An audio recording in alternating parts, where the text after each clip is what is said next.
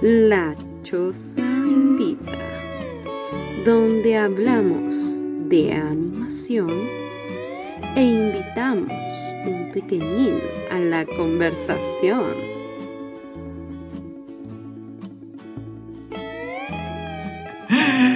¿Estás lista para divertirte? Estoy lista para divertirme. Estoy lista para ¿estás lista ¿Estás listo para divertirte? No. sí. ¡Eh! Hola, hola, hola, hola, ¿Qué cacerolas. hola, hola, Coca-Cola. Coca-Cola, hola, hola. Eh, cacerola. Muy bien, muy bien. Hola, hola, hola. Bueno, como habrán escuchado, tenemos una tercera voz. Y en esta ocasión muy especial, le sacamos las rueditas chicas a nuestras bicicletas. Y eh, invitamos, Caro, a una invitada. Sí, una invitada. Exacto. Porque esto es La Choza Invita. Y esta invitada es. Pame-chan. Ujú. Pame-chan. Estar aquí. Querides, muchas gracias por Hola. invitarme. Estoy muy También feliz de estar estamos felices. Sí, pues la Pame nos ha escuchado varias veces. que Amiga mía, Pame, preséntate para quienes no te conocen.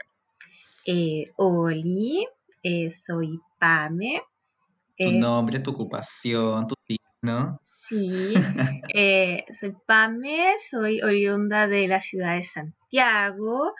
Eh, mi ocupación es bastante variada en estos momentos, pero principalmente me dedico a hacer arte, a cuidar gatos y a hacer podcast.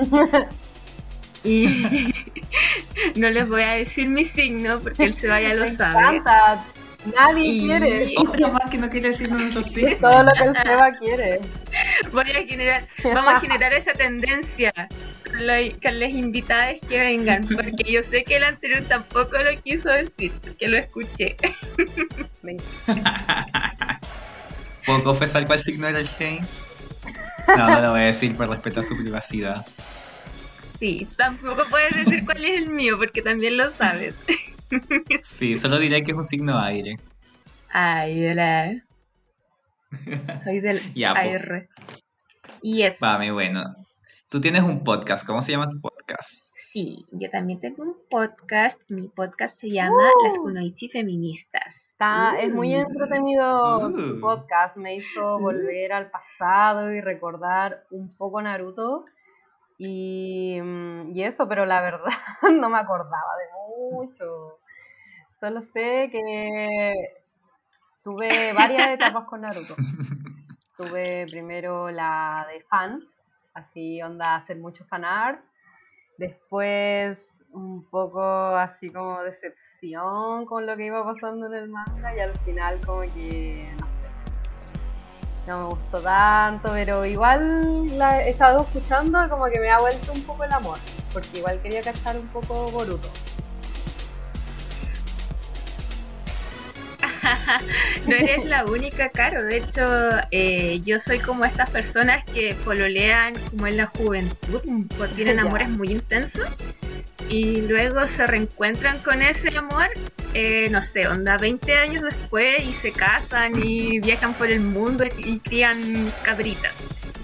Porque a mí me pasó algo muy parecido en un momento eh, con Naruto, porque estaba tan enojada con las decisiones que estaba tomando Kishimoto en un momento y estaba sufriendo tanto leyendo el manga semanal que fue como, no, esto yo lo sigo desde afuera, no, no quiero sentirme tan comprometida como estoy ahora porque Oh. me está haciendo mal. Mm, Y después volví. Sano igual. Em, Sí, le di... Todos un- vuelven a cojona. Sí, le di un tiempo porque igual iba sabiendo que era lo que pasaba, pero ya me estaba haciendo sufrir tanto que no fue por, por salud mental. Ah, tú eras fan, fan, pues bueno. Y ahora, Ahora, otra vez estoy sufriendo, así que. Muy fan de Naruto.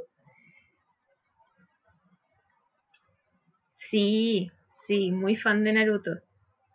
Yo soy yo soy de las que lloran leyendo manga, entonces como ya era mucho el sufrimiento. Y el Seba lo Sí. sabe. No sé, yo a la Pamela. ¿Hace cuánto nos conocemos ya, Pame? 2012. Sí, nos conocemos hace Wow. nueve años. Wow, En la U, en esa carrera maligna. en esa carrera maligna. Que no será mencionada en este podcast. nombrada. Por eso cuando, cuando dije mis ocupaciones fue como, bueno, mis ocupaciones son Odiar mi carrera. haberme equivocado de carrera y etcétera. Oye, dijiste también que hacías arte, Pame. Sí, ahora afortunadamente me pude volver a hacer el tiempo para dedicarme a mis dibujitos, a mis bordadillos, eh, pinto también y estoy aprendiendo a ilustrar de forma digital. Entrete, ¿Tienes Así que alguna Artista 360. plataforma para ver Sí. tu arte? sí, tengo un Instagram que es eh, pame.desu. Desu se escribe desu, pero desu, pame desu. ¿Por qué? Porque cuando estaba pensando en cómo ponerme, y Pame-chan obviamente que estaba eh, ocupado, porque ya lo- eh, mis amigas también me lesean y me dicen Pame-chan. Eh, fue como, ya, ¿qué puede ser con Pame que no altere tanto la esencia del nombre? Fue como, ya, sí, algo tan simple como soy Pame, Pame de eso. Es- Porque la Pame además es aprende japonés. Poquito. Sí, Algo ya llevas. sí, Y así que ya es muy japonesa. Ah, sí. Oye, Pame, te habíamos mandado unas preguntitas antes. Sí, sí, hice mi tarea. Eh, te habíamos preguntado cuál era tu película y serie animada favorita. Sí, eh, me costó elegirlo, fue difícil. Fue súper, súper, súper difícil. Y en cuanto a película, me quedé con un clásico que yo creo que la voy a ver 50 veces y voy a terminar igual hecha bolita en el rincón, que es La tumba de las luciérnagas.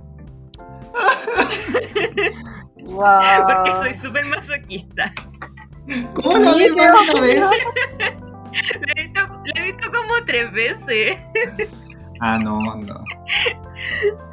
Sí, porque no sé, no, no sé qué, qué estoy haciendo con mi vida, pero a mí los tópicos como de hermanos y familia y cosas así me, me llegan mucho. Y la tumba de la luciérnaga a mí me hizo bolsa, de hecho, pero, pero me encanta, pero es tan bonita y tan triste a la vez y tan... ¡Ah! Pero me quedé con eso, porque creo que ha sido la película animada que más emociones me ha hecho sentir eh, de por sí, ¿no? Como que sea una película, una serie o algo como que ya viniera pre- predispuesta. Así que. ¡Ah! No, y es que es, de- es- es demasiado intensa. Yo me acuerdo que cuando la vi, después lloré como 20 minutos cuando terminó, seguía llorando. Y me acuerdo y me dan ganas de llorar. Voy a pasar a la otra pregunta, porque no quiero que esto sea un lagrimal. Lagrimal. La- Espérate, Sí. lagrimal es donde sale como la lágrima. Sí. ¿Cómo sería un lugar donde se llora lagrimal. mucho? Como una fuente de lágrimas. Una fuente de lágrimas. La llantería. La La, lagrimería. la lagrimería. ¿Cómo, llora, ¿Cómo se junta a llorar la gente en Providencia? En la lagrimería. La lagrimería. ¿Y tu serie favorita? Intuyo que es Naruto. Sí, Pero- pues sí, fue como, ah, volví a la pasta, ya estoy casada con Naruto, estamos criando cabrita en el campo. O sea, no con Naruto propiamente tal, no con el personaje, con la serie. Eso te iba a decir, en, en realidad es con No Sasuke, Sasuke. Sí, Sasuke. por el último capítulo. sí. Sí, las cabritas en el campo. ¿Escuchaste Eh. nuestro último capítulo? Oh, ahí fue una declaración de amor. Yo creo que a ninguna persona le, le he dedicado tanto amor como se lo he dedicado a Sasuke. Es más, me, me daba risa igual escucharlo porque bueno, lo único que podía pensar es como, ah, ella, eh, amiga del Seba, eh, le sabe que una vez le regalaron una polera de esa. La polera de Sasuke. Ay, voy a contar esta historia para quienes no la saben. Parece que sí, lo No sé si lo la he contado en el nudo, podcast. parece. Quizás sí. Estoy casi segura, pero no sé. ¿Sí?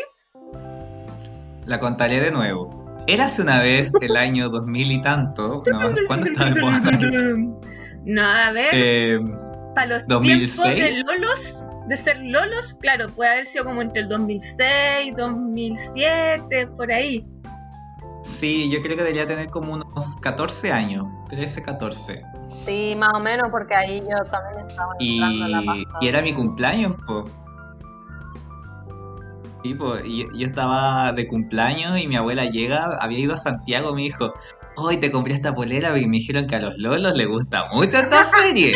Y yo, ya, bacán, ¿qué es? Y yo como, me gusta mucho hasta los lolos. Y yo abriendo dije, oye, ¿qué serie? Ay, una polera negra para mí. Y de repente veo, Sasuke. y yo nunca vi Naruto. Entonces como que, yo como, oh, gracias abuelita, está muy linda. Gracias. Jamás iba a usar eso. Qué, qué perno, perdónenme.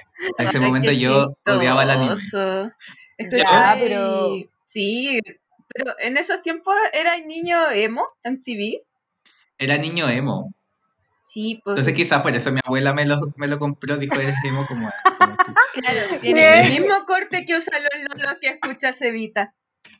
No, sí, yo nunca usé ningún corte, era- No, me daba nunca, mucho por eso miedo. me daba risa bueno. igual, porque era como, sí, el, el emo, ahora que lo pienso, es como, oiga, caballero, me da algo El emo rubio. me da algo emo para... Emo, Para pues, regalar. internamente yo era emo. No lo expresaba. Bueno, yo cuando chica igual, pues, eh, que el Seba me conoce desde hace tanto tiempo y coincidimos mucho en nuestra música, sobre todo de adolescencia. Eh, yo cuando chica era como una mezcla entre emo y otaku, porque así como vibraba con la música japo, también vibraba escuchando My Chemical Romance y etcétera, varios, todo, todo lo que cabe en ese espectro. Y, y ahí mi, yo también, como era súper polla, tenía como, no tenía mucha ropa negra en esos tiempos, pero mi mezcla, o sea, mi demostración de rudeza era comprar meritos de estrellitas, así negras. Me acuerdo que mm, en el, en el diario de Eva una vez hubo un episodio en que una niña le dijo a otra como, usas demasiadas estrellas. Ese fue el conflicto. ¡Oh! es que Esa los, niña era la Pamela. los compilados Ah. del diario de Eva eran brígidos. O sea, son brígidos. Ahora hay uno en YouTube. Em, No, pero no era era tanta eran- disputas muy ridículas, pero entre lo absurdo estaba lo chistoso. Como... Igual me gustaban esos Sí. donde- Amiga, vuelve a ser perna. O amiga, eres muy poncia, ya no me caes bien. Sí. Me encanta, que era más inventado. Sí, Era súper chanta. Era como el caso cerrado de las tribus urbanas. Caso cerrado. Tú no me hablas inglés, Ana, como era la hora que estás diciendo. ya. Hello, doctora Pollux. A ver, ¿qué me habla inglés? No me habla inglés, ah, no sé, no me acuerdo. Ya estoy de variante, estoy tomando, entonces, hablando. Eh, Oye, pero la historia de Sasuke no me terminó ahí, la polera. Porque Oh. después, Oh. mi tía, una tía mía, a la cual quiero mucho, hermana de mi papá, eh, ella como que me entró a mi pieza y dijo, oye Seba, hay poleras que no usé. Y yo le dije, esa, la de Sasuke. Y otra, llévatela, no la quiero ver nunca más. Así en- entregándola, así, por Y favor, mi, y mi- y mi tía se la llevó, se llevó varias poleras, po. Y una vez, a la salida del colegio, veo Yo estaba mi tía con la polera de Sasuke puesta. Me fue a buscar. y yo como, trágame tierra, sal. Como me mi tía, ¡oh, la cebita! Vamos, tía, rápido, que nadie me vea que está con esa polera. Ay, qué malo. Pero eso era ser adolescente, igual, como que te diera vergüenza a los adultos. Sí, sí, es verdad.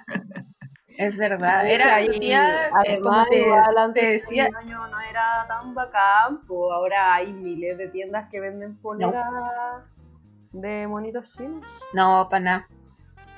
Para nada. Y eso que yo vivía aquí siempre en Santiago, era súper difícil encontrar cosas de, de anime como bonitas. Yo me acuerdo que a mí por lo mismo me costaba, sea, ya no vamos a ahondar en traumas adolescentes, pero como encontrar ropa así como bonita. Ya, quizás más adelante ad- adentraremos. Pero en la introducción no. Y me acuerdo que tenía la, quizás la misma polera que tuvo el Seba. Eso es lo chistoso. Cuando me contó, le dije así como, como, Seba, quizás tuvimos la misma polera de Sasuke, porque yo tuve una polera de Sasuke. Y que la usaba muy poco, porque era como una polera de metalero. Y era como hasta como Sí, típico es stencil de polera de eran metalero. como poleras de metalero, Sí. porque todas negras y no sé. Sí, como negra, así, o muy tosca. Sí. No encontráis, no sé, como cosas más, no sé, o más holgaditas, o que no necesariamente fueran negras, o con Claro. otras texturas, que no fuera ese algodón duro, así que se ponía feo al tercer lavado. o se salía la, el dibujo del anime, se salía. O se salía el estampado, Sí. sí. Entonces, probablemente tuvimos la misma polera, yo lo sé muy poco. Eh, A mí me la compraron en Patronato, yo la compré en el la capital de la moda de. Chile. Sí, antes que la arruinaran los cuicos. Ujú. Ay, Y tuve una de. Death Note. Tuve- esa me gustaba caleta, que era muy bonita. También era como de metalero, pero el estampado era muy bonito. Igual cool porque los dibujos de Death Note son Kira. bacanes, son bien darks. Sí, era como bien darks.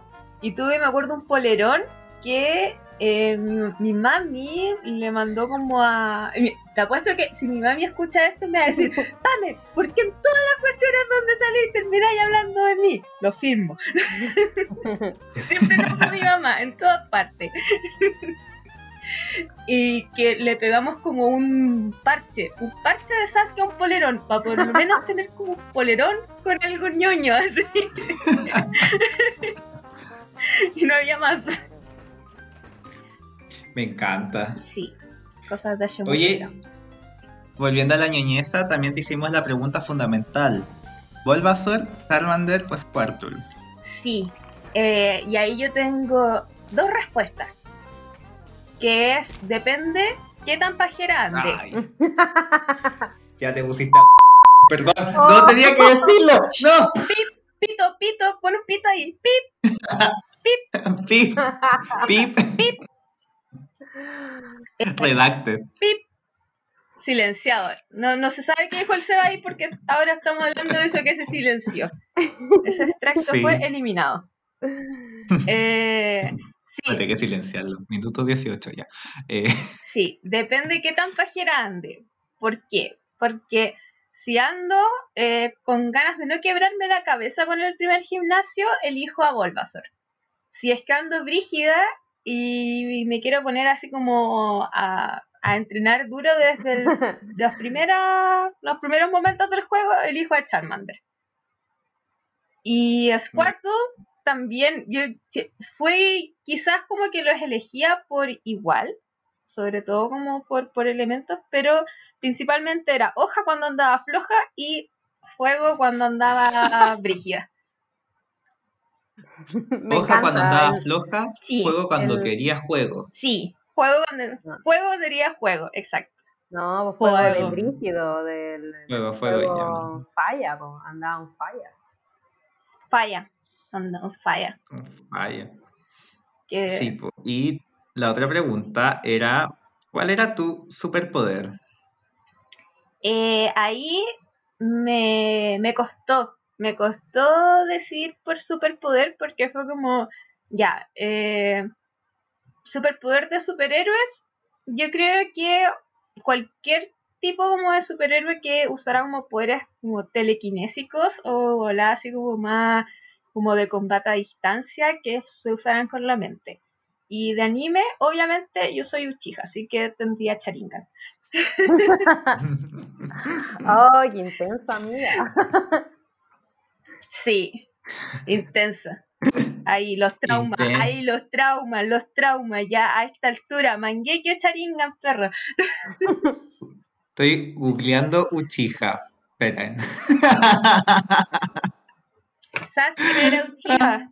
Igual heavy porque ¿Cuándo van a hablar de si quieres Uchiha? hacerte poderosa tenéis que matar gente y, Pasar por y traumas. puedes llegar a quedar cieguita. Sí, pues sí, el, el se activa por los traumas. De hecho, algo muy triste que eh, no sé si te si les molesta que como que comente un poco de algo que pasa en Boruto. Eh, alerta de spoiler de Boruto. de spoiler No sé si a la cara le molesta, a mí me da lo mismo. Mm. Yo me estoy spoileando todo Naruto gracias al, al podcast. No, spoileando algo que pasó hace 20 años, pero spoileando. No, o sea, no es un spoiler como actual, sino que es como de los primeros capítulos. De hecho, es de un one shot eh, que sacó Kichimoto, que es Naruto Gaiden. Que ahí te muestran la historia de la hija de Sasuke. una Ah, historia parece muy que pasada de niña, de Sarada. cuando lo va a buscar a Sasuke, ¿o ¿no? La, la Sarada Sí. lo va a buscar. Sí. Sí, y Sarada, por ejemplo, eh, su Sharingan se activa porque echa de menos a su papá. No. Y es como, oh, No. cosita. Daddy issues. Ah. Na- Naruto, está, Naruto es una serie para gente con issues. Siempre lo he dicho. Sí, oye, ¿y cuál es tu dato freak? Mi dato freak, ya que íbamos a hablar de ñoñezas, eh, me acordé de que cuando estábamos en cuarto medio, en el electivo de historia, tuvimos que disertar sobre las tribus urbanas. No. Teníamos que elegir. Sí. ¿Por y teníamos que elegir nuestra tribu urbana a libre elección. no sé, porque mi profe le dijo que disertáramos de la tribu urbana. Bueno, tú no hiciste esa disertación, Caro. Yo sí la hice. No, ¿por qué no iban a disertar de eso? Sí, de una tribu urbana. Creo que diserté de los punkies. Me encanta. ¿Y también fue cuarto medio o más chico? Ah. Fue en segundo medio. Ya. Ah, ya todavía como ahora más o también menos en boga. un poco de ese recuerdo ahora que dijiste disertar de panquis porque yo igual tengo una memoria de haber hecho en ese tiempo no, no habían PPT o sí o sí parece pero tengo Sí. recuerdos de haber Sí, dependía de qué tan pero no sé qué no tan qué tanto tu colegio te apañara con el data si podías hacer power. Porque me acuerdo que en mi colegio habían como dos datas para todo el colegio. no Entonces, sí en mi colegio igual y- podíamos hacer power. a veces teníamos que esperar a que volviera el power y se demoraba mucho y a veces decíamos ah, que nunca lo consigan para no disertar, maldición.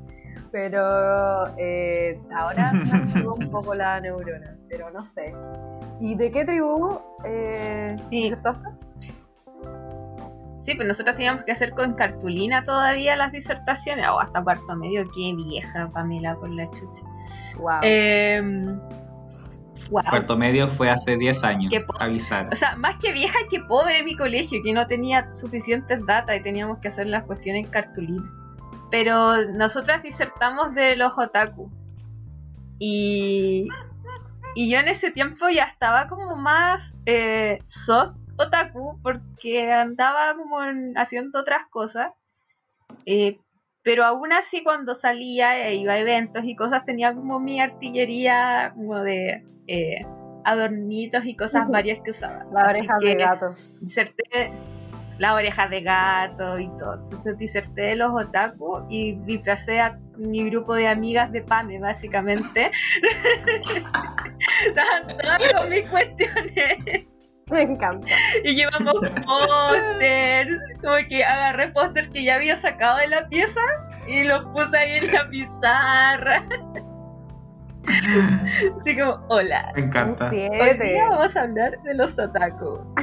Sí, fue un recuerdo muy freak que se me vino a la mente a propósito.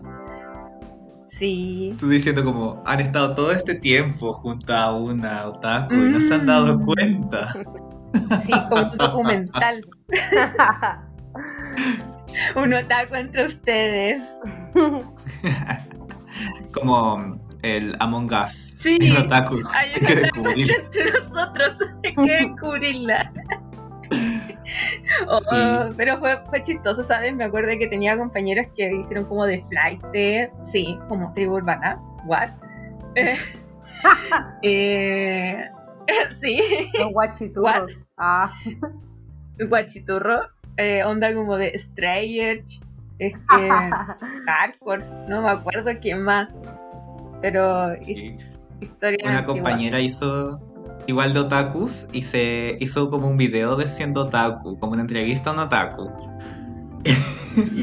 Era muy ridículo. Que se llamaba Sakura. No, yo me llamo Sakura. Eh, es que me discriminan. No sé, como que era muy estúpida la entrevista, pero me da mucha risa. Me acordé de ese reportaje que hicieron como de eh, otaku sembran miedo en, no sé, era como en Calama, así. Era ¿Lo viste, pegando a la Caro? gente. Caro, ¿viste ese eh, documental? no, no lo he visto. ¿Es de ahora? No, hace tiempo. hace mucho tiempo. Es como de la red que salió como en un reportaje como de- no sé si de un matinal o algo así, pero era Sí. como otakus causan miedo en la ciudad. Y le preguntaban a un gallo del euro, creo que era como, ¿y los otakus son violentos? No, son re tranquilos los otakus, son más bien víctimas.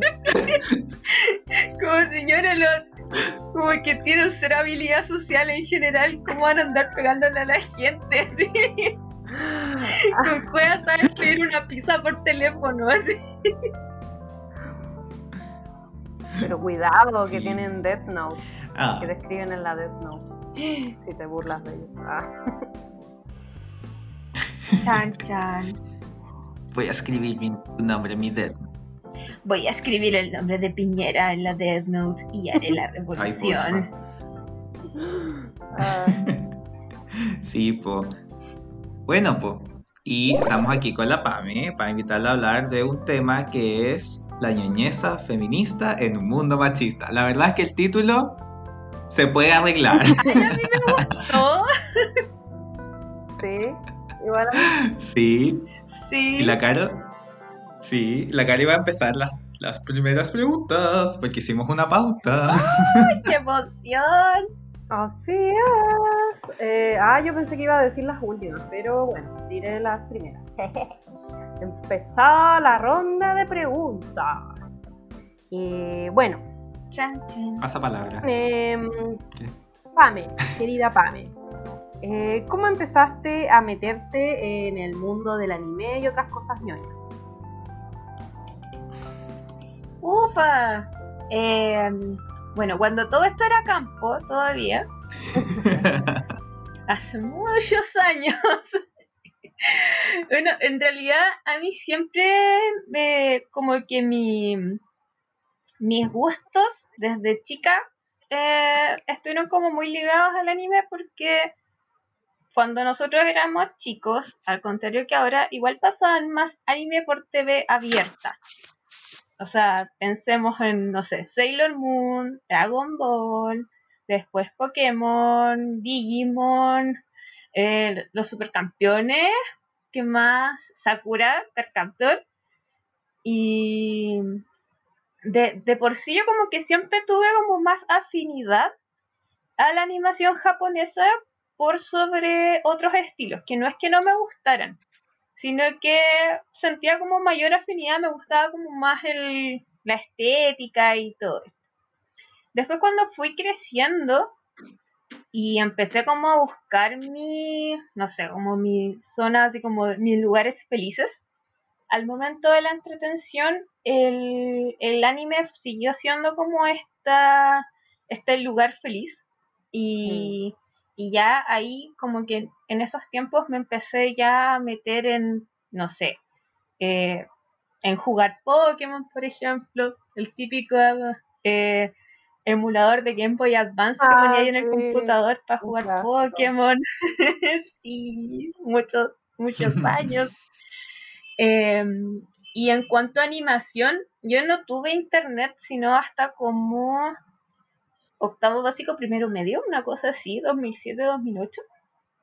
Pero eh, comencé como a buscar por mi cuenta eh, nuevas series, porque en esos tiempos, por ejemplo, estaba el etcétera, que el etcétera igual pasaba algunas como series y cuando en el televisión, por ejemplo, ya había menos cobertura. Eh, y comencé a comprarme DVDs, porque tenía DVD. Tenía un reproductor de DVD. ¿Sabéis que a mí también, eh, cuando me empezó a gustar mucho el anime adolescente, cachaba que en el Etcétera y la Canal Nacional no daban muchas series así como actuales y cuando iba a los eventos encontré esos DVD maravillosos eh, que igual tenían caletas de series, series que no conocía, como antes no Sí. Veía tanto online y, no sé, uno probaba cada cosa.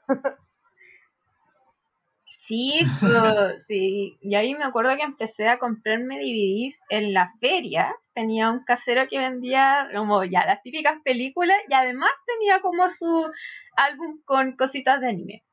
Y ahí, por ejemplo, em, creo que Chaman King la- fue una de las primeras que tuve en DVD. Porque como Chaman King nunca la dieron completa en el etcétera, em, me acuerdo que la, la vi en DVD. Después Naruto, ahí ya empezó el, el tema con Naruto. Me compraba los, los DVD. Empezó la droga. Empezó la droga. La Sí. Ahí, ahí comenzaron las drogas duras y, y ahí, pucha, empecé a descubrir muchas series que en verdad no sabría cómo contarles en orden cronológico porque ya ahí la pasta base llegó firme. Pero desde chica como que hubo esta mayor afinidad con, el, con la animación japonesa al, al momento de, de buscar entretención. Y se mantuvo. Diversión. Diversión. Oye, qué brillo. O sea, siento que es una historia súper común para la gente que era como ñoña de adolescente. Sí, Como que. mm, Sí, pues también te empezaba, y no sé, a encontrar con personas que eh, quizás lo vamos a hablar después, porque antes igual era más extraño decir que veías anime. Entonces, te- si encontrabas a alguien que compartía esos gustos, eh, también te compartía como, no sé, como estoy viendo tal serie, o te, como te comprabas dos DVD en esos tiempos, terminabais de ver una serie, se la prestaba a tu amigo, tu amigo te prestaba la serie que también había visto, iba intercambiando. Entonces, ahí se iba creando este como catálogo colectivo de ver así como, oye, esta me tincó, está súper buena. Me acuerdo que después con el tiempo, sí, pues después con el tiempo, por ejemplo, tenía una picada. em, Sí, que así como en una feria artesanal, como era como una tienda anime, así como en una feria artesanal, donde tenían como caleta de serie y el loco que vendía te recomendaba y como ya te iba cachando los gustos, te decía así como, oye, me llegó esta, así como te tinca, así como, como que cachaba más o menos lo que iba a ir comprando. Entonces, cuando todo esto era Ah, campo, así se Ah. hacía. así se hacía. Ahí con tu dealer. el dealer. Cayo, ¿tú tenías ahí un dealer? No, em, es más, yo era súper otaku del closet, debo decirlo.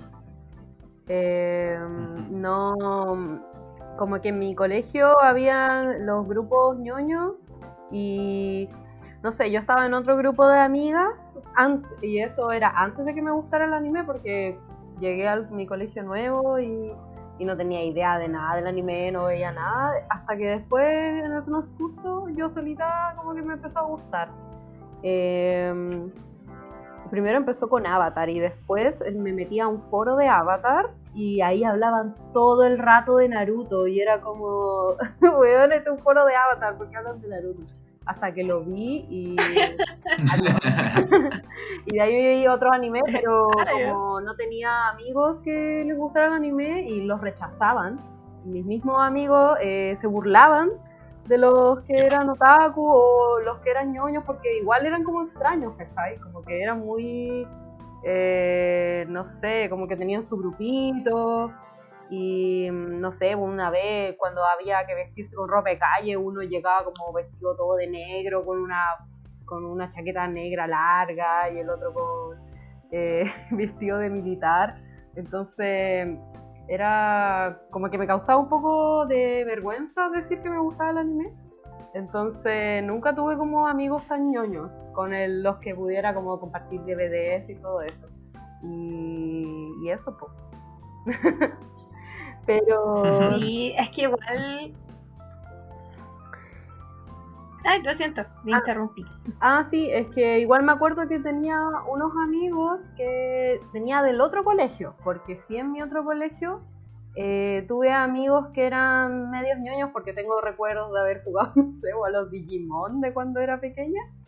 Entonces ellos sí crecieron y siguieron viendo anime y eh, con ellos eh, me juntaba cuando iba a los eventos, ¿cachai? Eso sí fui, como eventos pero me juntaba con otra gente que no era eh, como mis compañeros de colegio. Pero eso. Igual te, fui a eventos contigo siendo cero otaku. Ah, sí, el Seba, obviamente. Y yo lo llevaba arrastrado allá. Lo llevabas, acompáñame. Sí, pues sí.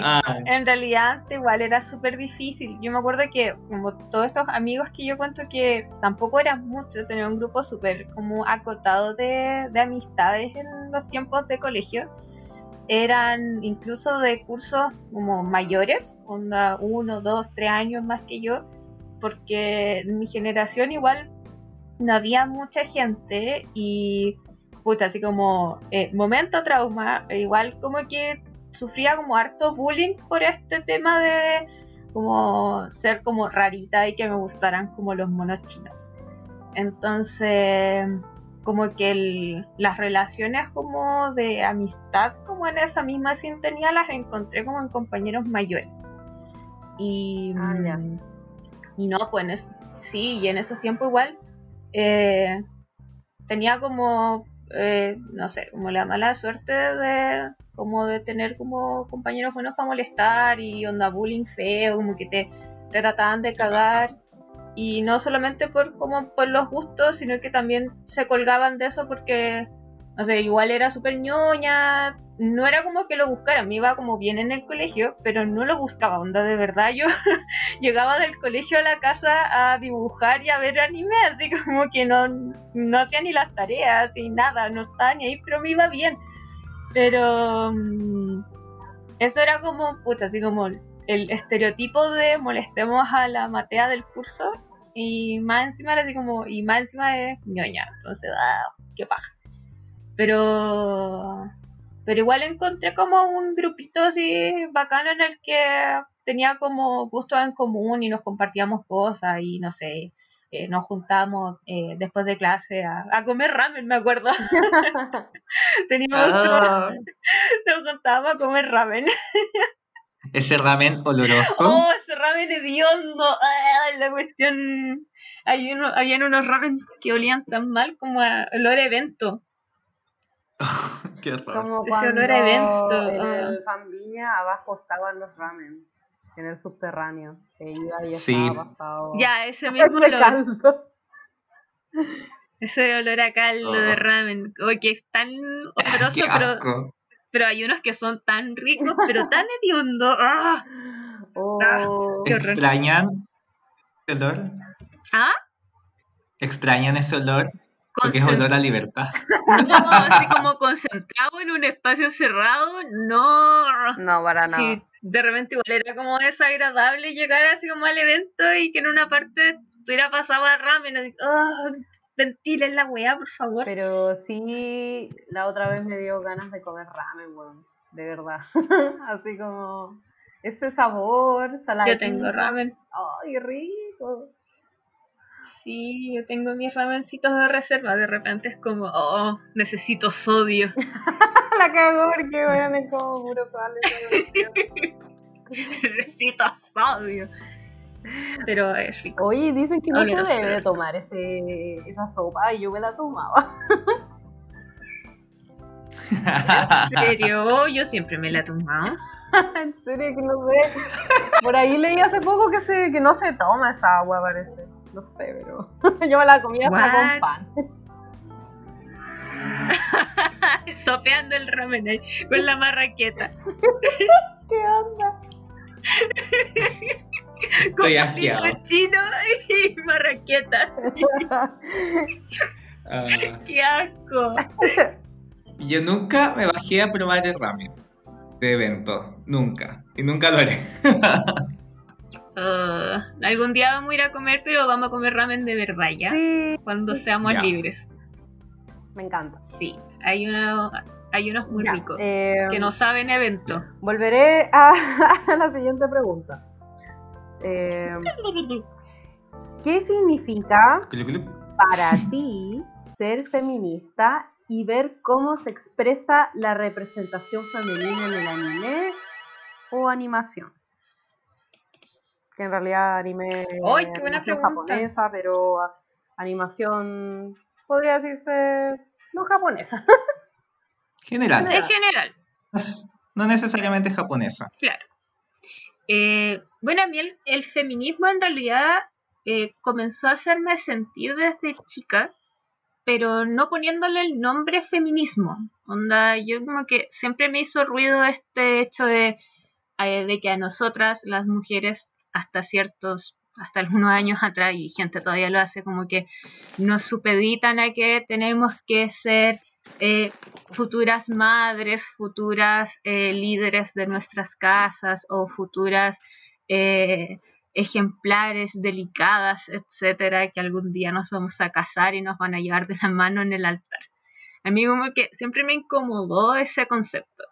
Entonces yo como chica decía como, no, yo voy a ser como una mujer independiente. Ese era como mi lema, así como, no, yo inde- independiente.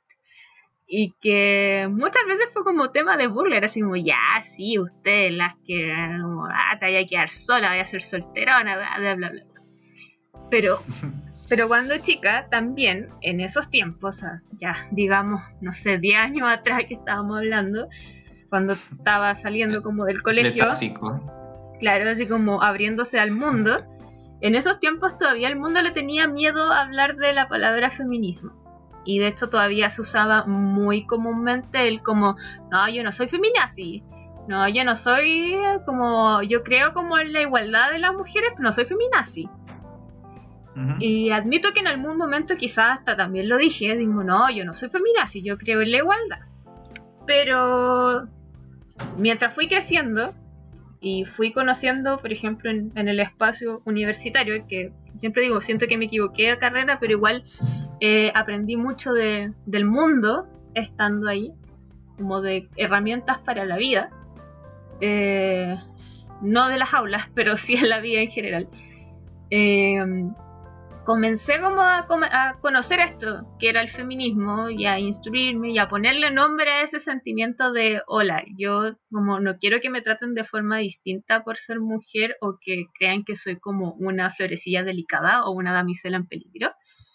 Y comienzo como a instruirme en el feminismo, que no es una cosa que uno diga así como, oh, hoy día siento que estoy instruida, sino que es una cosa de que todos los días estamos aprendiendo sobre el feminismo. No es algo... Claro, po. Claro, es- No te despiertas un día y dices, oh, soy Darks. No, así no, no, funciona. no, yo soy darks, soy feminista, soy muy feminista. Todos los días me despierto y digo, oh, qué feminista soy.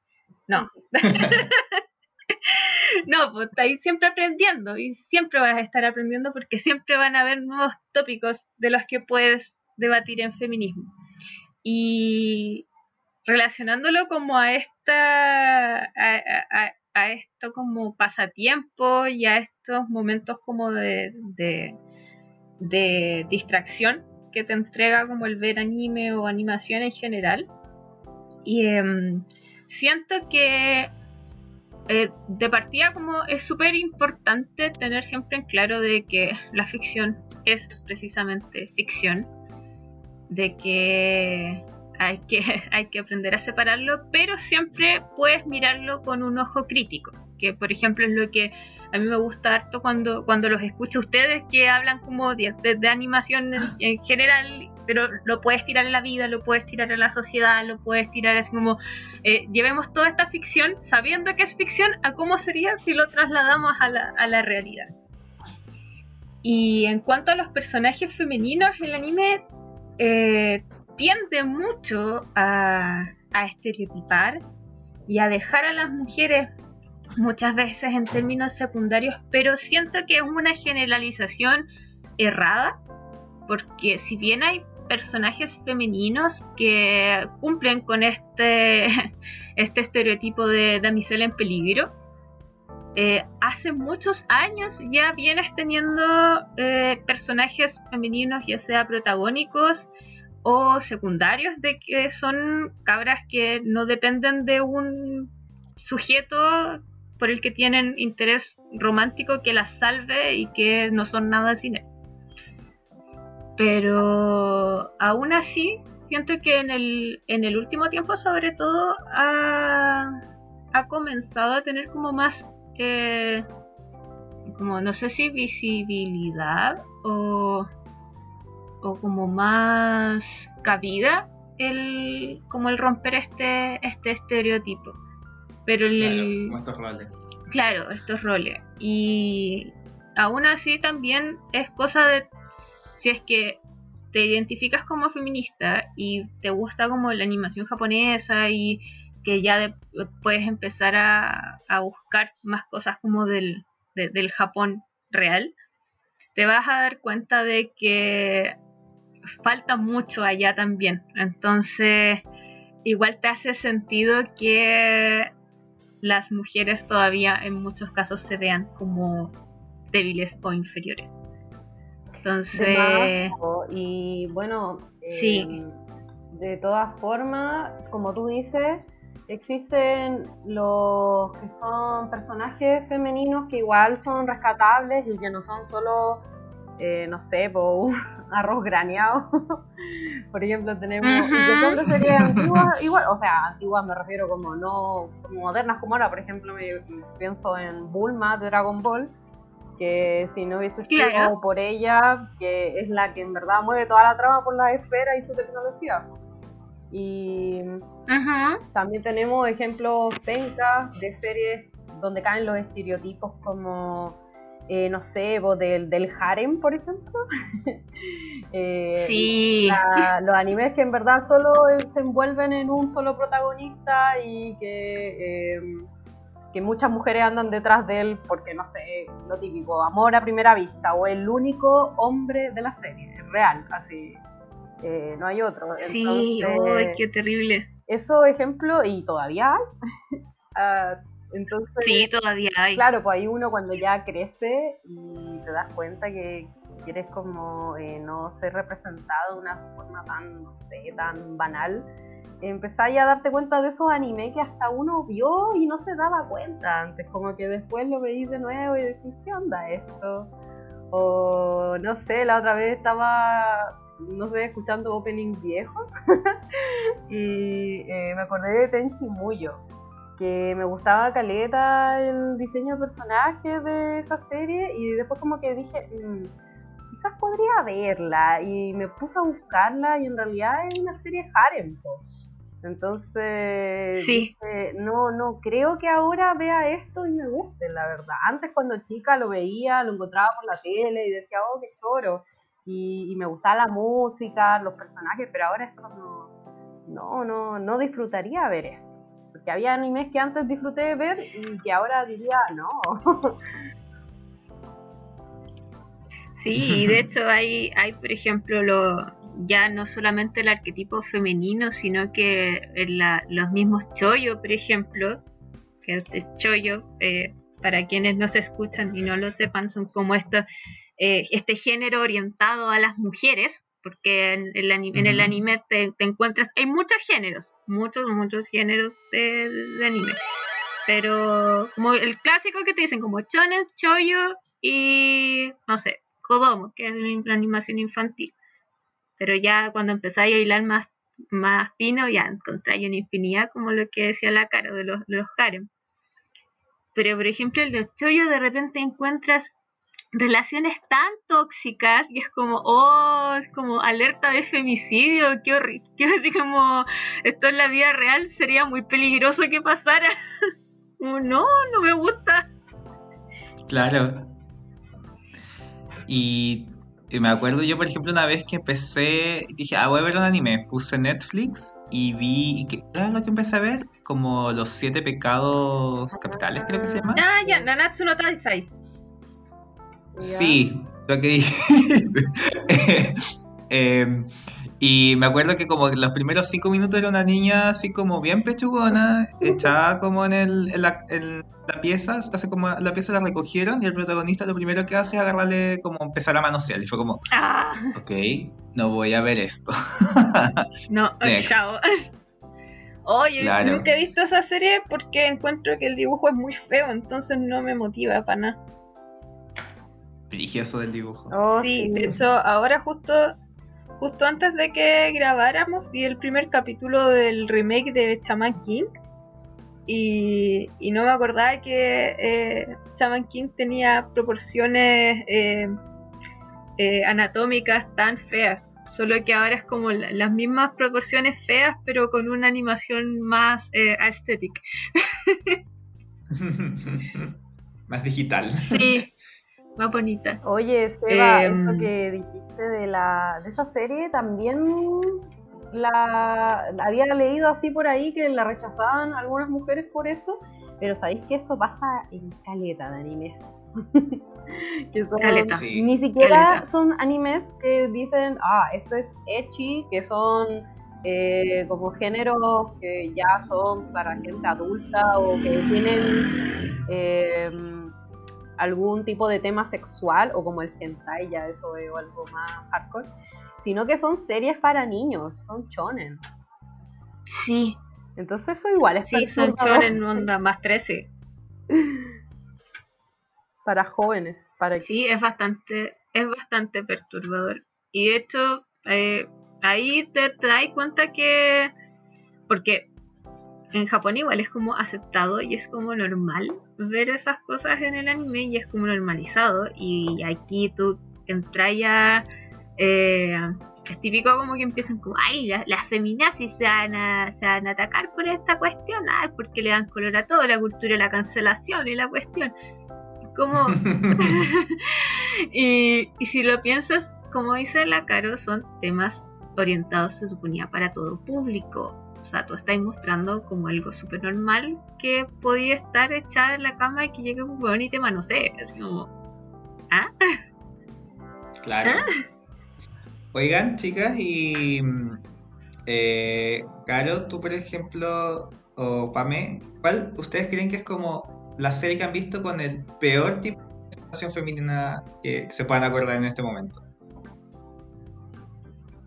oh, Yo sí puedo acordarme de algo muy random que me pasa con algunas series que veía que eran ya hoy. Ponte tú una que se llamaba Loveless. Era de. Era muy estúpido el- la trama, y ni siquiera la entendía mucho porque era una sociedad donde todos tenían orejas de gato, eran personas con orejas de gato. Y no sé por qué, no sé, todos nacieron con orejas de gato y cuando perdías tu virginidad, eso es lo que entendía, perdías las orejas. Entonces, qué sociedad más ridícula y más sapiada, weón, que te diga así como tiraste Sí. con alguien y todos van a saberlo porque no tenía orejas. Eh, aunque habían personajes que usaban orejas falsas y eso no sé, ya no entiendo nada. Pero la cosa es que eh, en algunas eh, series de anime ya hoy, como en esta, hay personajes femeninos que están ahí como para ser en verdad un personaje eh, que no tiene otra cosa más que ser muy odioso y muy como eh, no sé, porque está interesado en el protagonista, pero el protagonista no la pesca ni en bajar, ¿cachai? Pero llega a ser un personaje súper así como que no, no tiene ni, ni un relato, así, ni una historia, y en verdad solo está tan obsesionada con el personaje, ¿cachai?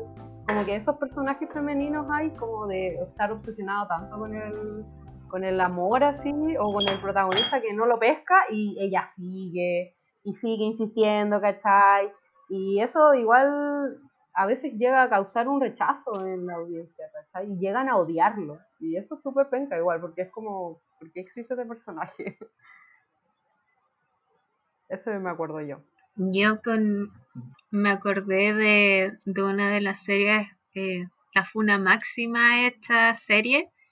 Quizás, Caro, tú la, la hayas visto porque igual es como muy de cultura popular, que es School Days. School, Ah, no School la he Days. visto, pero sí sé. ¿No la has visto? No, no la he visto, pero sé que tenía un final bien raro. Sí, es que School, Days está basada en un juego, Ah, de sí. estos juegos como de situaciones, Sí, y que tenía claro, varios donde finales. tú vas eligiendo. Sí, tienes como bad ending y good ending, o como cosas como intermedias que no son ni buenas ni malas, sino que solo son un final. Claro. Y, en- y esta, este juego, y creo que también tiene novelas ligeras, lo adaptaron a, a un anime de. Creo que son como 12 capítulos, si es corta School Days. Pero esta gira como en torno a un gallo que es Makoto. Makoto es como un weón super perkin. Super perkin. Que eh, se fija en una chica de su, de su colegio que es Kotonoha, que es muy sumisa, muy tímida, pero es pechugona y es hermosa. Como que todo parte ahí.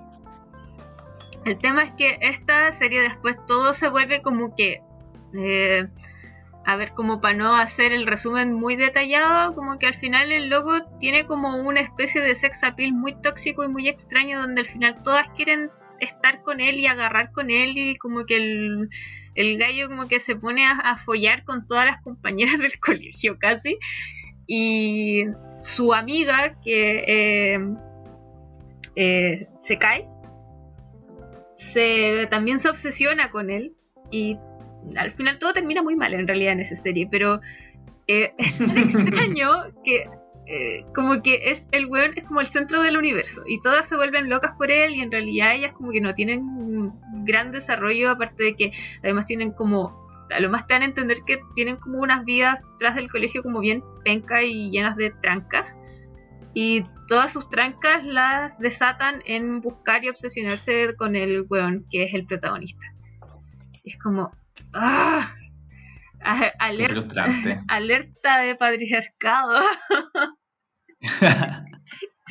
Busqué las imágenes y no me gusta el diseño tampoco. Hoy justo empezó la Sí, a mí por eso Eh, no, me, no me gusta el diseño de los ojos de la. No me tincaba, nunca me, me tincó verla por eso, por el tema de los ojos así tan tan kawaii, tipo esa serie que también era muy popular, que la gente veía de amor, que era Clanad, creo que se llama. Claro, Que que es como la rosa de Guadalupe. claro, es la rosa de Guadalupe hecha anime. wow, Que como que hay una que se enferma y después como que se hay, un, un personaje importante que muere, pero que muere como que tiene una guagua cuando se muere, como antes de morir. Es muy la rosa de Guadalupe. Yo tampoco nunca la vi porque no sé, era demasiado what. No sé, es que esa, ese Sí, estilo de dibujos de como- ojos así como demasiado grandes y como negros, eh, no me gustaba mucho, por eso las pasaba, igual que School Days, como que pasé un poco de ese estilo. Y, y eso, me estaba acordando igual de otro personaje, pero ¿qué me decís eso? Yo iba a decir que esos ojos me recuerdan como estos perritos de. como dibujos como, como que tenían la- las abuelitas, que eran como perritos con ojos súper grandes y como con el. Sí. ¿Cómo se llaman? Ay, ¿cómo se llaman? No sé, pero es como muy, como muy village. Sí, es como muy village. Sí, es demasiado village. Cagó porque es como. Igual- Sad, Sam and Honey. mucha ternura. No sé. Sí, igual lo que decías tú, Caro, como sobre el yaoi, también eh, así como está como esta, no sé, hipersexualización en muchos casos de las femeninas o de, eh, no sé, de como de relegarlas a un papel demasiado secundario, en los géneros tipo yaoi y yuri, quizás antes, ahora creo que han salido buenas series con yaoi y yuri como bonitas, como con historias más sanas. Pero hay varios animes que caen en el sexualizar a las personas eh, de, de la diversidad, las personas diversas, a las parejas gay, lesbianas o personas como, o sea, a la comunidad en general. Como el, el anime cae Mis mucho, en- LGBTQ. así se llama, ¿qué qué? Mis LGBTQ más. Sí, a la comunidad. Nuestra comunidad. Por eso, Esto es lo que a, se vive. a nuestra comunidad. Eh, sí, porque aquí también, también somos de la so- somos de la comunidad. ¿no? Estoy hablando en tercera persona y en plural. Eh, ¿Qué onda? Pame, pame loca. Pame loca. Qué Em. Pame loca. Em, pero claro, es- también cae muchas veces en el fetichismo hacia lo LGBT. Claro. Onda, como pasar de verlo como algo natural, como algo que se da en la vida, a así como, "Uy, mm, hombres con hombres, mm, delicioso, mm, fetiche, mm". Sí, Claro. no solo eso, sino Y pasa que igual es lo mismo. también habían relaciones igual antes, digo yo, más tóxicas y con finales tristes, como decíamos con Seba la otra vez, que no habían finales buenos para los personajes LGBTQ más. Eh, yo también me acuerdo que veía, y si no, es que era muy así eh, como... em, como sutil, ¿cachai? Como que era gay, no era gay, ¿cachai? Y nunca veías un beso. Mm, Y si era con beso, era trágico, todo terminaba pésimo, eh, se morían los personajes, no sé qué cuestión, o y llegaba a tal punto que habían escenas de violación, como que ahora puedo recordar la serie, la primer Yuri que vi, que era Kanazuki, no Miko, creo que se llama, de una sacerdotisa. Ah, que no amigos. Sí, la de la Sí. sacerdotisa. Sí, como que en una escena, como que eh, la que era la de pelo azul, creo que la chicane, se acerca a la otra y hace algo que ella no quiere. Y es como loco, era como la primera escena como de como de amor cercano y era pésima. Y como que después terminaba llorando. Y era como, wow, Qué raro. qué horror. Sí, es brígido. Que de hecho cuando ustedes hicieron esta pregunta de los chipeos el otro día, eh, les comentaba que encontraba que igual eh, pasa mucho también reflejando este conservadurismo en Japón, que son muy conservadores todavía y, y, y ser, de la, ser LGBT en Japón también todavía es muy difícil. Eh, de hecho, a mí me pasó, ahora como que estuve aprovechando Tinder Passport en Tokio y me fue muy mal con, la- con las niñas. Me hablaban puros hueones y al tiro me empezaron a hacer preguntas sexuales y era como... ¡Ah! Hablé como con dos personas decentes con las que pude como hablar de anime y como comentar cosas como más triviales, pero como que en mujeres, Mm, no y, y he visto como hartos videos de que todavía hay mucha discriminación y mucho eh, como esto así como verlo como algo fetichista o algo así como perverso Claro. y, y se ve la animación y pucha así como yo en verdad yo siempre fui super fujoshi pero como que me encantaba chipear personajes masculinos pero eh, Sí. todavía estaba en el ¿Quién- closet quién no también lo hace?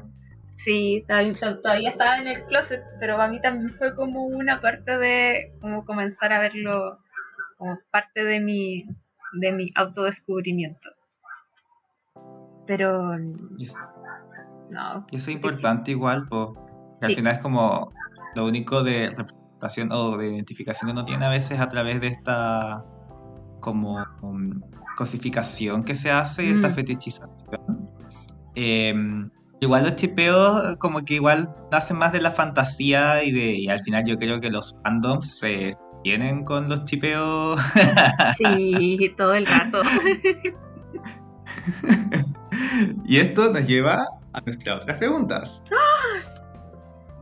Sí, y em, que, eh, Pame, queríamos saber tú cómo describirías a los fandoms otakus, cómo es el ambiente ñoño, y sientes si es que este ambiente ha cambiado sea, desde los hombres otakus con las mujeres, ¿cachai?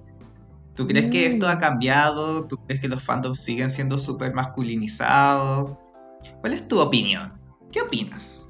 ¿Qué opináis? Uh, uh, qué interesante. ¿Sabéis que yo ahora, esto como en primer lugar lo voy a pensar como en la comunidad local, Chile. Eh, aquí en Chile en realidad el, el país en general ha cambiado mucho en el último tiempo, entonces eh, algo de ese cambio, un poquito, aunque sea una pizca, ha, ha permeado un poquito la- las comunidades más ñoñas, pero no quiere decir que haya un cambio como significativo. Yo siento que todavía el, fandom, las comunidades eh, otaku, ñoñas, gamers, etcétera, eh, todavía siguen siendo muy masculinizadas y a las mujeres que nos interesa todavía nos siguen como de cierta forma mirando un poquito en menos. Un poquito menos eh, tanto en, en cuanto como a nuestras capacidades como en general, como eh, en cuanto a nuestros conocimientos. Onda, pasa mucho de que si tú dices, por ejemplo, que, no sé, en mi caso, ya, yo soy muy fan de Naruto, me encanta Naruto y por lo mismo también eh, como algo que va en mi personalidad y me gusta mucho saber mucho de las cosas que me gustan. Entonces soy de averiguar cosas y leer y todo el resto. Ñoña. Pero ñoña, súper ñoña, súper ñoña. Entonces, pero de por sí igual te exigen más a que, no sé, el weón que se vio 30 capítulos de Naruto de chiquito, se vio el arco de Pain en Shippuden y es como, ay, yo soy fan de Naruto, yo me las sé todas, perro, así como seamos Akatsuki, flaca, eres arte.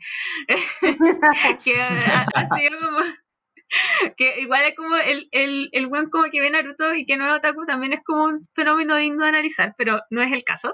Em, pero sí te exigen un poco más, onda así como no me podéis decir que te gusta X serie si no te lo sabes todo, porque si no eres poser y como típico mujer que no cacha uno y ve las cosas porque son bonitas. Como que, como ya, y si lo veo porque es bonito, como hay algún problema también, o hay- si me gusta la estética de X cosa, como tiene algún problema, ¿acaso tú tampoco, tú lo haces? O sea, tú no lo haces por eso, como que nunca te ha traído como algún, alguna serie o alguna película, algún juego, porque te atrajo como la parte estética? No, plan, a ti no te lo cuestionan como hombre, porque a mí sí. Y, mm, y está muy masculinizado también en, en el perpetuar estereotipos. Pues si él está como, no sé, un tiempo que pasaba mucho, eh, que era así como, ay, quiero una novia otaku tetona, como, Como si nada. como, claro, como Hinata, así como, eh, como feti del fetiche también, así como de la, eh, tiene que ser sexy, tiene que ser hermosa, y como, weón, sumisa. ¿por qué?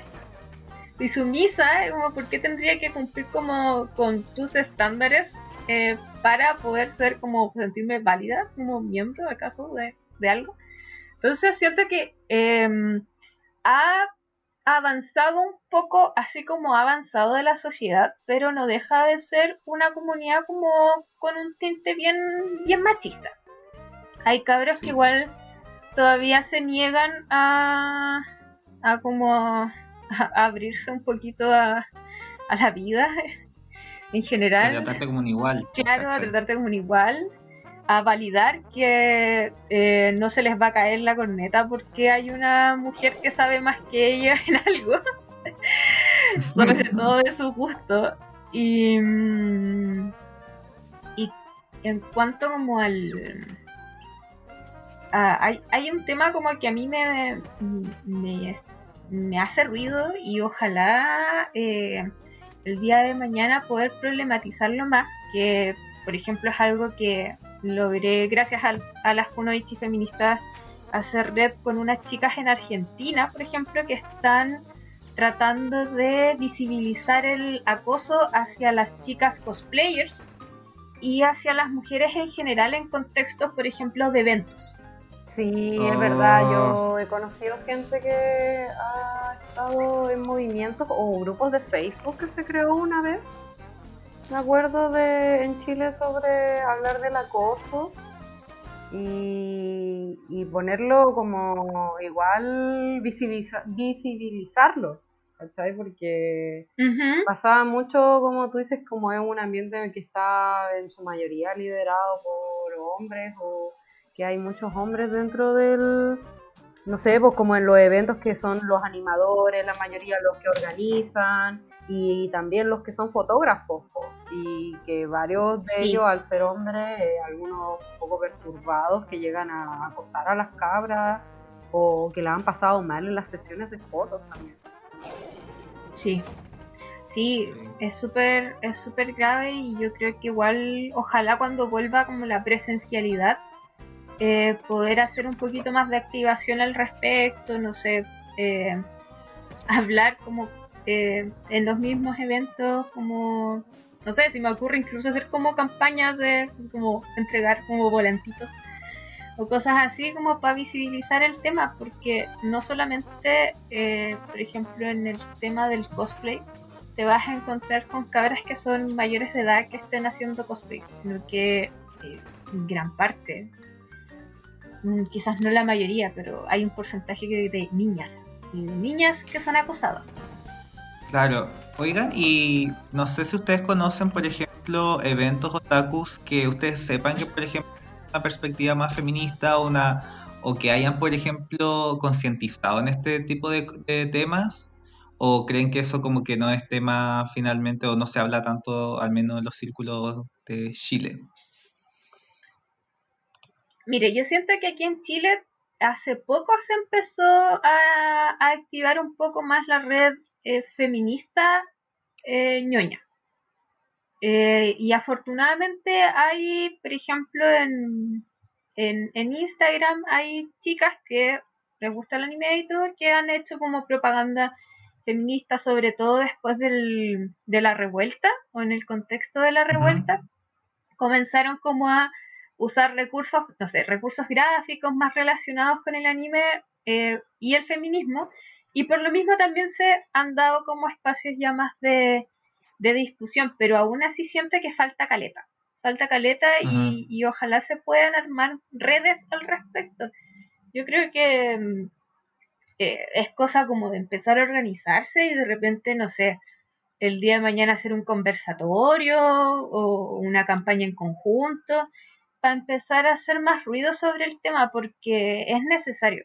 Es necesario, yo lo veo como alguien que vivió la comunidad muy, mucho más machista en, su adolescencia, pero que aún así el día de hoy, ya con 27 años, lo sigo viendo muy machista igual. Y pienso, no me gustaría que las cabras de ahora sigan viviendo situaciones de, no sé, de acoso, de que las cosifiquen. El, sí. sí. el mismo Loli, por ejemplo, que hueones viejos que les gustan las escolares porque piensan que son lolis. Y es como, ah, weón, eso es pedofilia. Sí. Eso es pedofilia, ¿eh? grooming en muchos casos. Bueno, y eso es un tema subligio, pero yo creo que da para un capítulo. Sí, da para un capítulo, da para pa, conversarla a lo largo. Pero sí, eh, Hay, yo creo que han habido avances porque también las mujeres nos hemos dado cuenta de que podemos ser feministas y otakus a la vez eso yo creo que también es un punto, porque antes también se enemistaba mucho en el hecho de que eh, como que la comunidad ñoña estaba muy despolitizada. Estaba muy despolitizada, entonces era como, ay no, a mí me gusta el anime, entonces tengo que estar totalmente desconectado del mundo, eh, porque a mí mi mundo son los, son los monos chinos y, y fin. Claro. En cambio ahora ¿Sabes no, pues ahora eh, afortunadamente se ha hecho esto en la política algo diario. ¿Sabes que siento que eso empezó cuando pasó lo del nido, ¿te acordáis?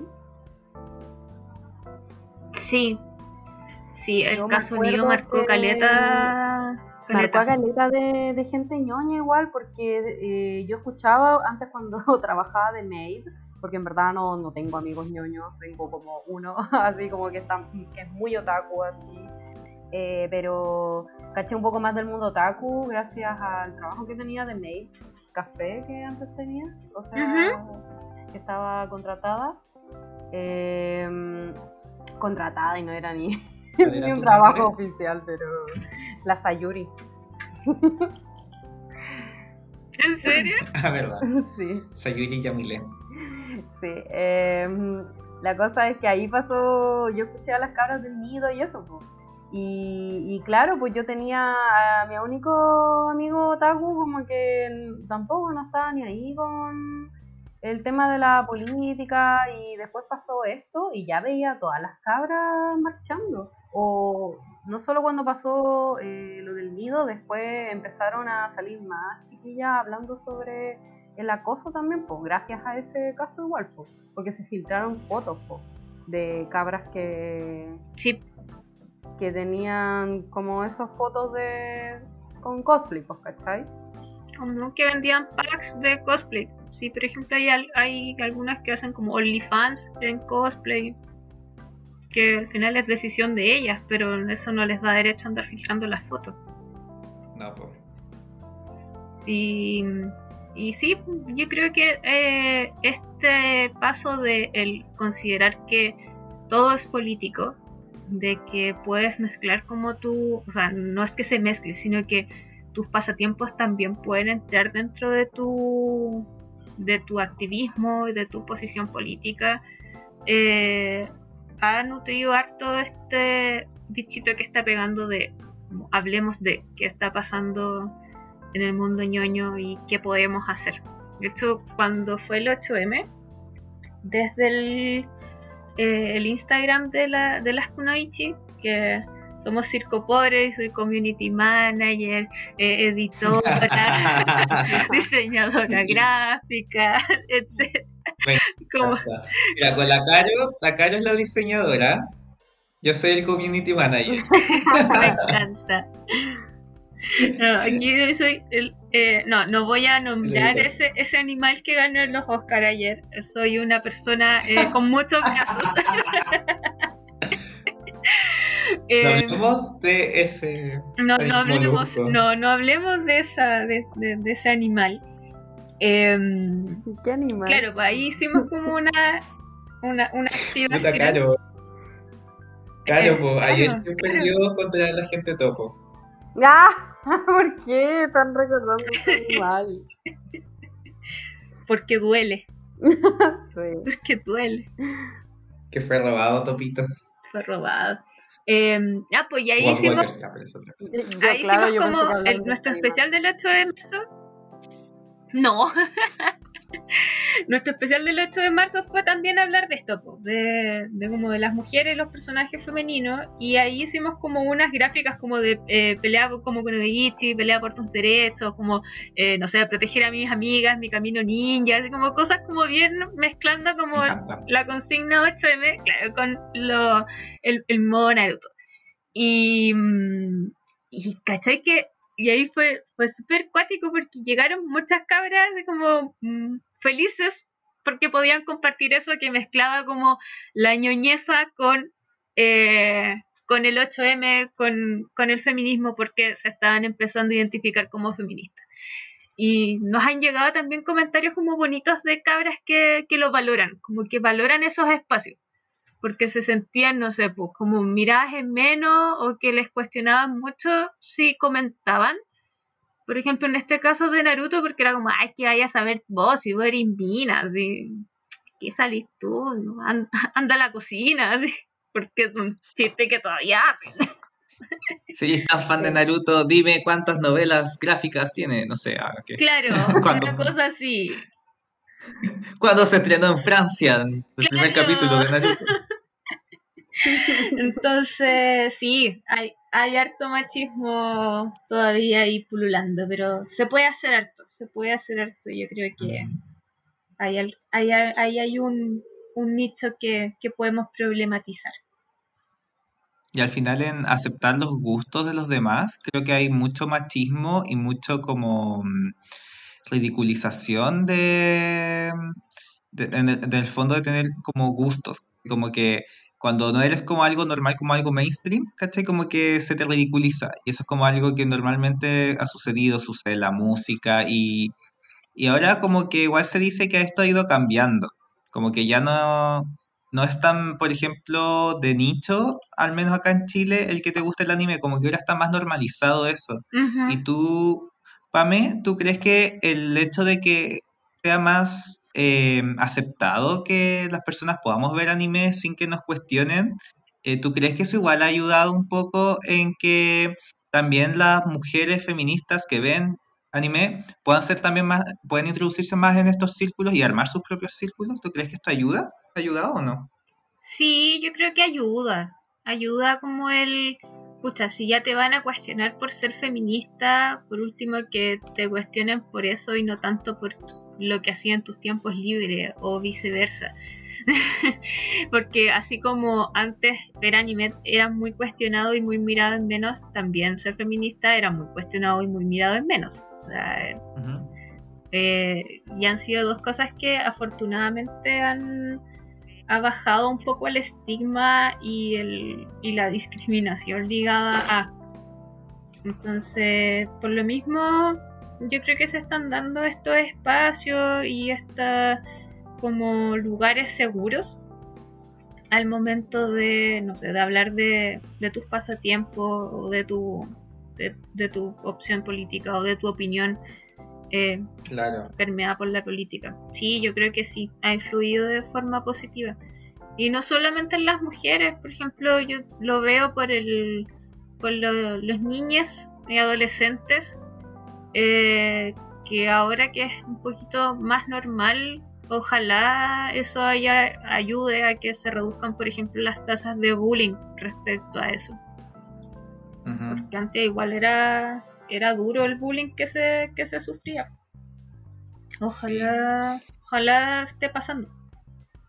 Y al final por eso, eh, hace- no sé, por ejemplo, mi experiencia, ¿cachai? Como que eh, yo ya por ser fleto no podía tener además otros gustos que fuesen como eh, no hegemónicos. Entonces como que es- eso igual era como, me producía también a mí, me impedía, por ejemplo, atreverme a ver otras cosas, ¿cachai? Y solamente quedarme con lo mainstream. Claro. Eh, y eso es eso es súper brigio, como, como por lo menos a mí me pasó que yo empecé a ver anime como, como en la U, ¿cachai? Gracias a Chingeki. Lo recuerdo, lo recuerdo muy bien. Lo recordamos muy bien. Sí. Seba, no exi- Seba existe desde el año 2015 en adelante. Antes no existe. Bueno, eh, Sí, de hecho, nosotros nos conocimos cuando todavía no existíamos. no, Cuando todavía no todavía no existíamos. sí, estábamos en una dimensión paralela súper extraña, pero igual nos conocimos. Sí. Y eso, pues, ¿y tú, Caro, qué piensas del- de que sea más mainstream ahora? ¿Tú ¿Crees que te hace ser una otaku más empoderada? Ah. Eh, bueno, yo quería volver a uh, mi niñez, mi adolescencia, que tengo un recuerdo eh, muy penca de haber visto una chica que más encima estaba dibujando eh, anime en unas escaleras en el colegio. Y no sé, pues yo bajaba y como que vi a alguien dibujando y dije, oh, sí, dibujo. Y no sé, pues más encima su dibujo era bonito y bajaba otro tipo, un hombre, em, que va y como que le, le pega así como en la cabeza o le dice, ah, eh, guatona, otaku, Hombre. renta, no sé, una cosa así. Y fue como, weón, que lo recuerde ahora debe significar que de verdad eso me traumó tanto. Más encima que yo en ese tiempo estaba con el tema de mi gordofobia y todo el tema alimenticio, entonces era como aún más cuático. Entonces dije, no, nunca voy a decir que me gusta el anime y eso porque no quiero eh, este rechazo, porque yo sabía que no lo iba a poder tolerar, Entonces ahí me quedé en el closet. Hasta chuta, hasta la U, hasta la U que puede ser un poco más como yo al conocer gente así y que ya ahí no te estaban diciendo, ah, maldito Taku. Y, y nada, pero yo creo que igual me parecía con todo esto del estallido social, que en realidad la mayoría de la gente era otaku, weón. Y ahora que lo pienso es como, ¿cómo llegó, no sé, a que eh, resultara tanto lo de la tía Pikachu y que después todo el mundo Pokémon? Como que siento que fue escalando de una manera tan, no sé, tan piola, pero que ahora, bueno, parece que todos quieren ser otaku. Y también, no sé, la ropa ahora que existe, que la encuentro tan bonita. Eh, como media Harayuku y todo eso. Entonces, yo creo que em, igual ahora no solo en el anime se está viendo el tema de no hacer bullying pues, por ser diferente. Como el tema también de, ser cola y eso, antes también era súper así horrendo o súper juzgado. Eh, no solo por los profesores que, no sé, pues en mi colegio habían echado unas minas por besarse, los hombres, o sea, los profesores del colegio eh, las funaron, pero tampoco era como algo que la gente hablara mucho como ahora, ¿cachai? Lo mismo con el anime o hacerle bullying a la gente por eso. Entonces... Qué terrible. Eh, pero lo único malo que pasó es que el fan Viña se llenó demasiado, weón. ¿Qué onda esta wea? Sí.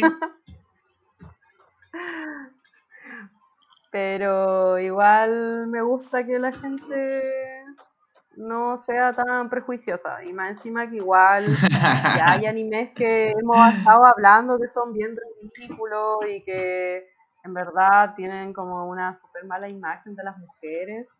Pero hay otros que, que no, y que, que ojalá ese lo vea la gente y lo disfrute como los ñoños que también lo disfrutamos. Sí, pues. Y esos son los que hay que destacar más. Sí, es verdad eso. Aparte que, eh, como dices tú, Caro, el, mismo hecho era como estar en una ensalada de cosas discriminables. Onda, eh, no soy heterosexual, me gustan cosas que son miradas como raras. No me gusta como seguir el estereotipo de mujer sumisa. Como tengo como el estoy completando el cartón para que me traten mal en estos momentos. Como, qué horror. Qué eh, sí, de hecho a mí por lo mismo, eh, por lo mismo yo siento que también tardé mucho en, en asumir, por ejemplo, mi orientación sexual. Porque ya era como, lo había pasado tan mal cuando chica como con el bullying, en muchos casos con el rechazo social y todo, que ya volver a vivir de nuevo otro, otra como ola de rechazo social por decir como hola soy bisexual, como iba a ser como oh no, qué miedo, así como no, no, no. y, lo llevaba así como por dentro, sin, como con mucho miedo de asumirlo, porque era, te, da miedo, o sea, no es como miedo al rechazo, sino que es como miedo a la violencia.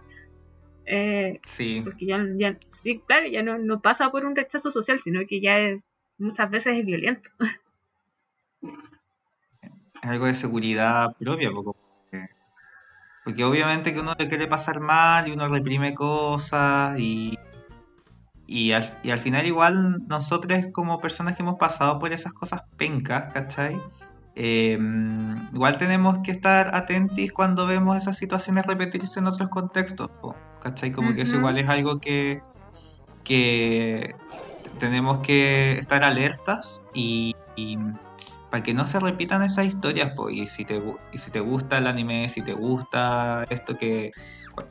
O, realmente cualquier gusto que vaya de lo fuera de lo común o lo mainstream, que no sea criticado, que sea como, oye, que ¿por qué te gusta? ¿Cachai? Como, o, o, oye, ¿sabes que a mí igual? Porque ¿sabes qué es lo que estaba pensando? Que mucha gente, yo creo que en el colegio, les gustaba el anime y por esta misma cosa que hemos dicho, nadie lo decía. Yo estoy seguro de esa cuestión. Entonces, como estaba estas cosas de, de, de represión de tus gustos, eh, imagínate que no hubiese existido eso. Como que estaría todo el mundo, estaría todo otaku. Sí, estoy seguro. Y, y sí, nada, la pues, embarró. De hecho, yo me acuerdo cuando a mí me, me descubrieron mis fotos antiguas como más ñoña en la U y que en realidad todos andaban descubriendo las fotos antiguas, era como lo- los que tenían fotos Pokémon, los que, etcétera. Y, y cuando me tocó a mí que me descubrieran las fotos antiguas, fue como, oh no, no, el bullying, no, no, no, no. Era como, como el miedo así como a vivirlo de nuevo y en realidad también como que muchos de esos traumas te influyen en el- la forma de reaccionar y quizás en realidad era una forma como de, de empezar a conocerse y agarrarse para el deseo, no era como un intento de bullying mutuo, pero como que tú estabas ya tan internalizado como con el eh, como rechazo que era así como, no, no, no, otra vez no. Que de hecho eso de sacar como los fotologs y las cosas así, era como para pa huevear. Sí, Sí, era para huellar, pero de repente como que el, el trauma ahí pegaba así como, no, Es más fuerte. y le embarró. Era brígido. Pero bueno, aquí estamos desde estos humildes sitiales de podcast, autogestionados y artesanales, tratando de que esto no ocurra.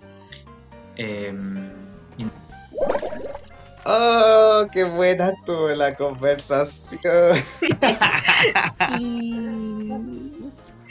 se pasó Ah. bien.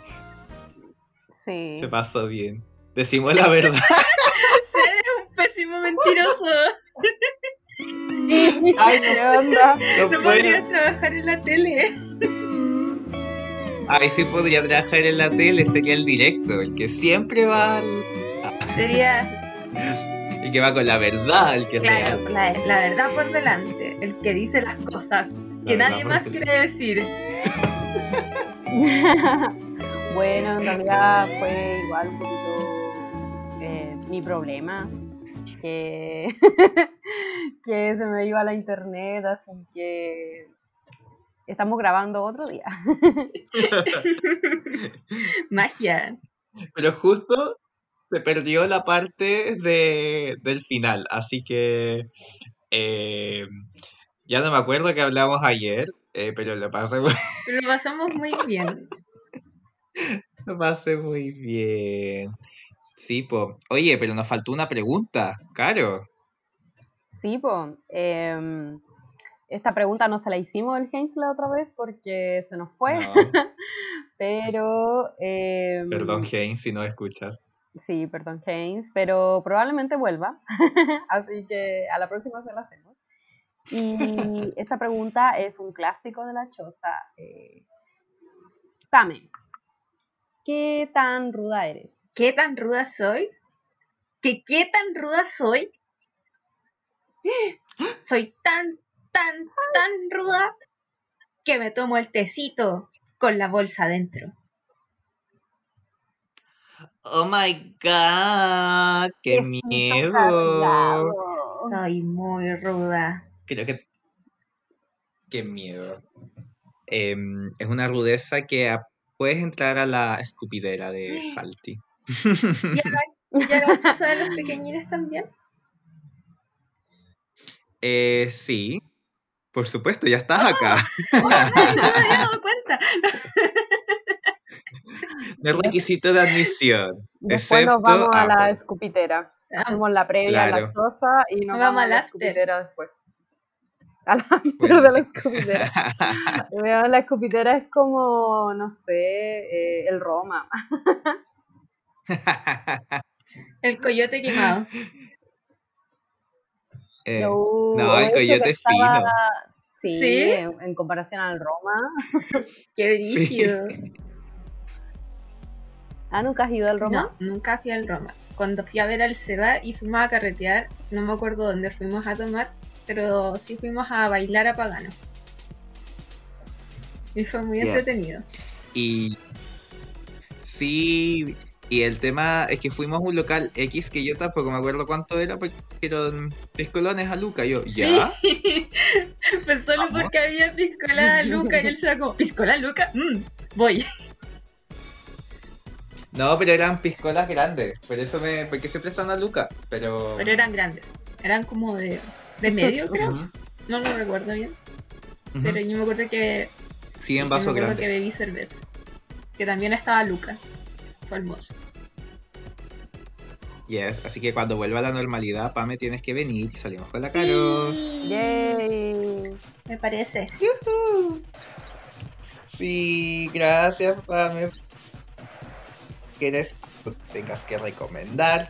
¿Qué, qué decir? ¿Qué despedirte? Eh, em, eh, bueno, darle las gracias porque de verdad eh, lo pasé muy bien. Fue muy interesante la conversación. Salieron hartos temas. Harto irse en la profunda y, y en verdad hay harto que también se puede seguir conversando, sobre todo con lo que ya, lo que ya se habló. Y eh, bueno, recomendarles que me sigan. eh, tengo mi cuentita de arte, pame.desu. Soy Canela Canila en Instagram, donde pueden encontrar más estupideces y memes y cosas de Naruto. y que nos escuchen eh, las Kunoichi Feministas, que es nuestro podcast. Eh, un besito gigante a la Vale y a la Clau, que ahí apañaron desde el primer momento con la idea. Estamos en Instagram como kunoichi.feministas y las Kunoichi Feministas en Spotify y en otras plataformas. sí. Sí, Saludos a la Vale. y a la- Escúchenlo y sobre todo las personas, eh, no quiero que decir que son solo hombres que odian a Sakura o les cae mal y que escuchen el capítulo de Sakura de las chicas Kunoichi. La reivindicación a Sakura. Sí, es verdad. Hablaba muy mal de a la gente. Qué Sí, gratuito. y en verdad, como que el, el trato que le dan a los personajes femeninos, que ahí lo podrán escuchar en nuestro podcast, yo encuentro que muchas muchas veces es bien injusto, así que ojalá nos puedan escuchar, ahí tenemos nuestra, nuestras secciones y nuestras conversas y nuestras ideas en la profunda sobre, sobre Naruto y otros temas.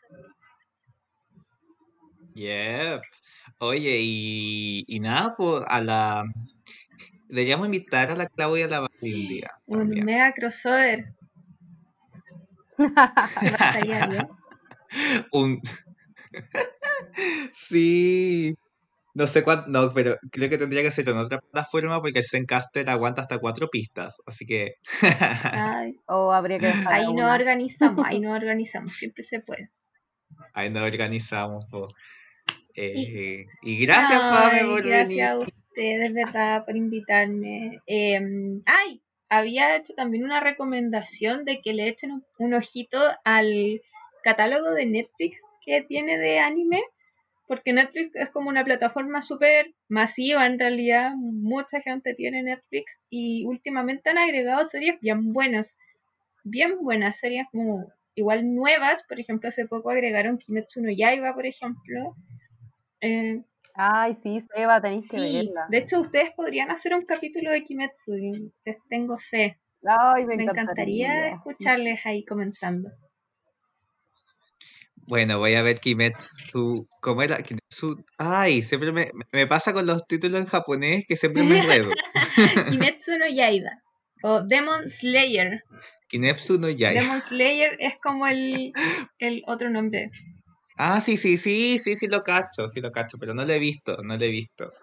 Pero lo voy a ver, lo tengo en mis Me pendientes. encanta, se pasa súper rapidito. Así que Sí. en realidad eh, Netflix Sí. ha ampliado un buen catálogo últimamente. Me, me gusta eso. Igual quizás porque también hay mucha gente que ve. Por ejemplo, está Beastars también en Netflix. También es una serie nueva. Sí. Es igual, lo tenemos lo tengo pendiente, la cara está al día.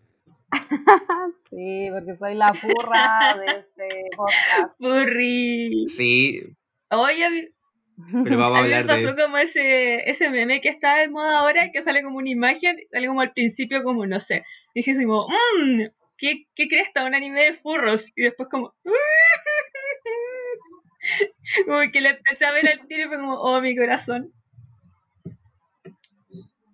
Hay un, hay un eh, TikTok que es como un audio que dice como, esto empezó como una broma y pone no sé cualquier cosa, pero creo que ya no es más una broma, así como, el gusto por los furros. Las cosas furras. No, la Beastars, a mí me, me encantó. Todavía no veo la segunda temporada, así que Sí, tengo que verla. si no la he visto solamente porque no estuve en Netflix un rato y estuve como arreglando eso y era de nuevo tuve Netflix, entonces ahora lo voy a ver. Como que por eso no la había visto. ¿Cachai? Porque la tenía en mis pendientes. Y nada, pues, despidámonos con nuestra super canción. La super canción. Una nueva versión. Mejorada. Más emo. y darks y emo, claro. Tin, tin, tin, tin. Tin, tin, tin, Tin, tin. tin, tin, Tin, tin, tin. La choza de de las pequeñitas. Y invito a la Pame de a hablar cosas de cosas otaku. Y de y vivir los Ese- traumas. recuerdos de Vietnam.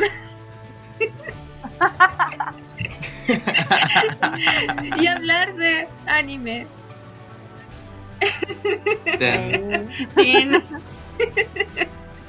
Ya. Chao, Caro. Despídete con un grito. Emo. mm, ¿Qué fue eso? ya, chao. Chao, gracias chiquillos. adiós. Si te gustó el capítulo, te invitamos a compartirlo con tus amigues, Y seguir nuestras redes en Instagram, TikTok y Twitter. como arroba la choza podcast, Encontrarás contenido de entretención. noticias y más cosas sobre animación. ¡Te esperamos!